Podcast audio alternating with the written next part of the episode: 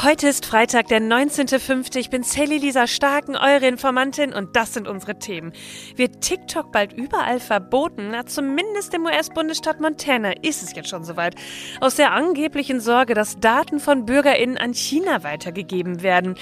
Ja, nur kann man so eine App wirklich einfach vom Markt nehmen? Was passiert da mit den Inhalten der UserInnen und widerspricht das nicht der Meinungsfreiheit?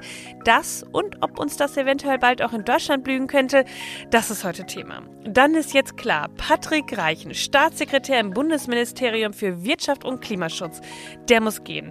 Das verkündete jetzt Minister Robert Habeck, denn es scheint so viel Fehlverhalten vorzulegen. Stichwort Trauzeugenaffäre. Was es damit auf sich hat und warum man lieber nicht in der Politik Verwandte begünstigen sollte, darüber sprechen wir gleich.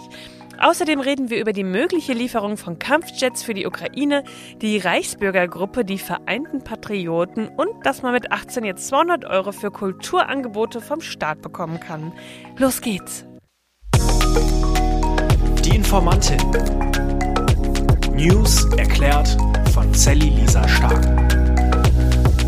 Hallo ihr Lieben, ich wünsche euch einen wunderbaren Freitag. Ja, wer von euch hat denn die Gunst der Stunde genutzt und sich diesen Tag mal freigenommen? Ich finde ja so Brückentage, die sind immer wahnsinnig gut, um irgendwie am langen Wochenende mal wegzufahren. Also falls ihr euch gerade irgendwo in der Sonne regelt, cremt euch gut ein und dann tauchen wir mal zusammen ab in die Newswelt. Wird TikTok bald verboten? Diese Frage, die hatten wir schon mal vor ein paar Wochen. Da haben wir über den FBI-Chef Christopher Wray gesprochen. Der war da nämlich bei einer Anhörung des Geheimdienstausschusses des US-Senats. Und da hat er gesagt, die chinesische App, die könnte Millionen von Geräte kontrollieren, wenn sie wollen würde. Daten könnten dann auch beim chinesischen Staat landen. Der kann Unternehmen nämlich zur Weitergabe verpflichten. Ich muss ehrlich sagen, das macht mir ein ganz schön mulmiges Gefühl. Und der erste Bundesstaat in den USA, der hat auf sowas jetzt auch reagiert und die App verboten. Und zwar ist das in Montana. Der republikanische Gouverneur Greg Gianforte findet das Verbot schütze die Bürger von Montana vor der Überwachung durch die Kommunistische Partei Chinas. Ja, nur geht sowas wirklich. Also nicht das Überwachen, sondern kann man so eine App einfach verbieten oder verstößt das gegen die Meinungsfreiheit? Das schauen wir uns jetzt mal kurz genauer an. TikTok, die App, bei der wir wahrscheinlich alle im ersten Moment an irgendwelche Tanzvideos denken. Nur da ist eben noch mehr. KritikerInnen sagen, die App fördere Essstörungen, Selbstverletzung und junge Menschen können da auch ein falsches Selbstbild bekommen und auch eins, ja, falsch mit auf den Weg bekommen.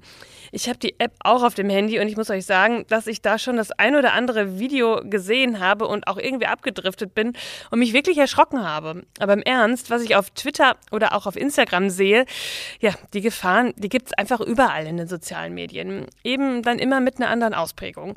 Und Umgang mit sozialen Medien, das muss man einfach lernen. Und ich finde auch, dass wir Jugendliche und auch vor allem Kinder damit nicht allein lassen dürfen. Stichwort Erwerb von Medienkompetenz. Ja, und damit ist bei TikTok die Sache aber irgendwie nicht vom Tisch, denn es gibt noch diese Datenschutzsache. Vor allem, weil die nicht nur in Amerika problematisch gesehen wird, sondern auch hier bei uns in Europa. Die tschechische Behörde für Cyber- und Informationssicherheit, die hat TikTok TikTok gerade als Bedrohung eingestuft. Und TikTok selbst sagt, also nee, wir geben keine Daten an die Regierung weiter, also an die chinesische Regierung. Ja, und die Daten europäischer NutzerInnen, die sollen jetzt auch in drei Rechenzentren in Europa gespeichert werden. Aber wie sicher kann man sich da wirklich sein? In den USA, Großbritannien und in Kanada ist die App jetzt auch schon auf den Handys von RegierungsmitarbeiterInnen verboten. Ja, und nun eben auch für ganz normale Menschen in Montana. Ab dem 01.01.2024 darf die App dann nicht mehr in den App Stores zu finden sein und TikTok darf in Montana auch nicht mehr als Unternehmen auftreten oder tätig sein. Ganz schön krass. Zugriff auf Daten, das ist so eine Sache und damit ist ja auch wirklich nicht zu spaßen und auch nicht mit Desinformationskampagnen, die über so eine App ja auch ausgespielt werden können. Meinungsmache von Quellen, die andere Absichten als die umfassende und neutrale Information oder Berichterstattung verfolgen, die sind einfach immer schwierig. Das kennen wir ja auch aus Russland. Oh ja, und manchmal sind sie auch wirklich schlecht zu identifizieren.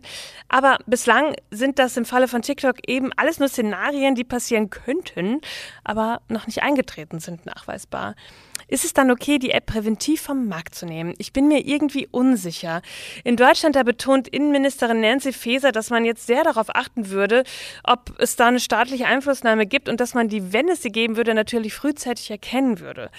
Ja, und so lang, finde ich, lasst uns doch lieber mal ganz genau hinschauen, was in dieser App alles passiert und Kinder und Jugendliche mit den Inhalten einfach nicht allein lassen. Ja, und dann fragt euch bitte auch immer, von wem eine Information stammt, die ihr da seht. Ja, und dazu hat auch Mediencoach Christine Langer von der Initiative Schau hin auch noch einen Tipp für Eltern.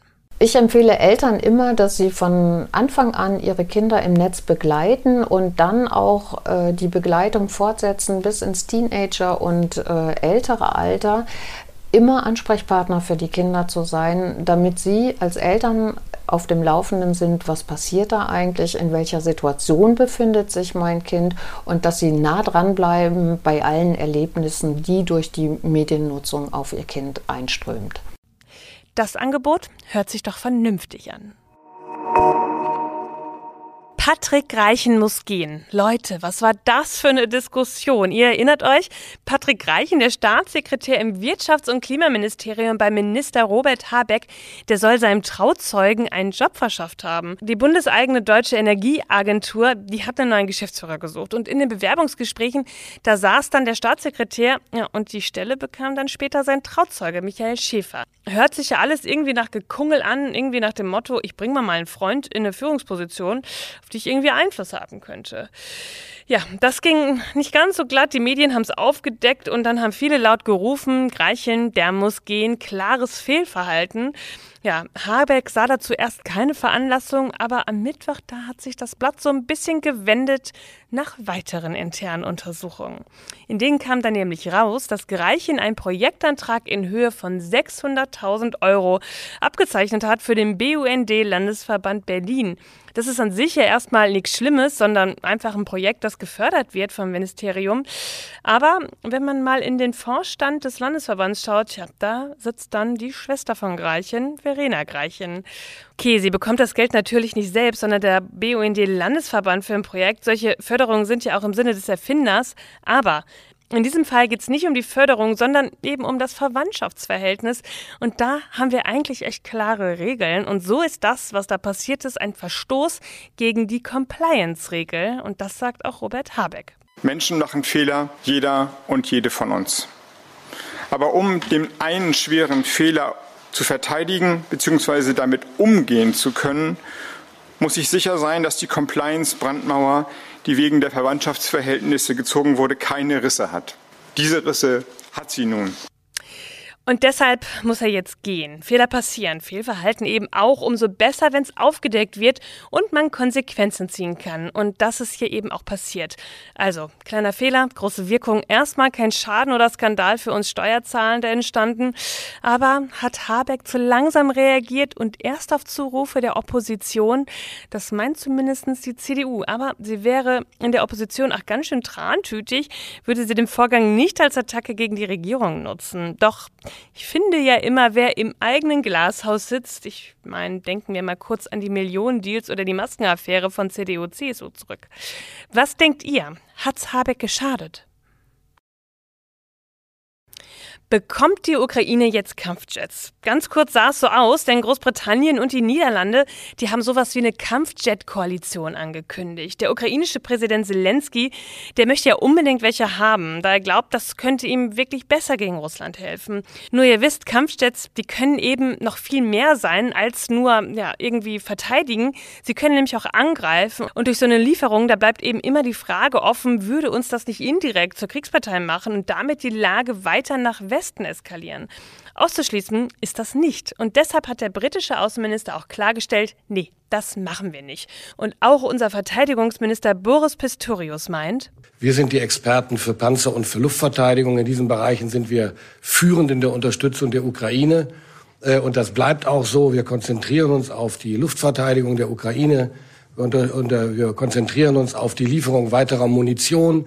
Wir konzentrieren uns auf die Instandsetzung der Panzer, die wir geliefert haben, zusammen mit anderen. Das wird in Polen passieren. Also das sind unsere Schwerpunkte, das sind unsere Kompetenzen. Wir haben keine F-16 Kampfjets, wie Sie wissen, und weder Tornado noch Eurofighter äh, sind geeignet, jetzt zu helfen. Es scheint so, als würden Zelenskys Wünsche aus eigener Vorsicht hier erstmal nicht erfüllt werden. Aber das belastet das Verhältnis zwischen der Ukraine und Deutschland natürlich nicht. Es gibt Menschen, die den Staat stürzen wollen und dafür wirklich so richtige Pläne aushecken. Zum Beispiel der Verein mit diesem wunderschön klingenden Namen Vereinte Patrioten. So sah der Plan aus. Stufe 1. Stromversorgung zerstören, um einen großen Blackout, also Stromausfall zu verursachen. Chaos und Plünderung werden nach wenigen Tagen erwartet. Stufe 2. Bundesgesundheitsminister Karl Lauterbach entführen, notfalls seine Leibwächter töten, zum Beispiel am Rande eines Talkshow-Auftritts. Stufe 3. Eine neue Regierung in Berlin einsetzen und einen Schauspieler verkleidet als Olaf Scholz verkündet im Fernsehen, dass die Bundesregierung abgesetzt wurde. Klingt total bescheuert, oder? Ist es eben auch, aber eben auch total gefährlich, denn genau so war es geplant.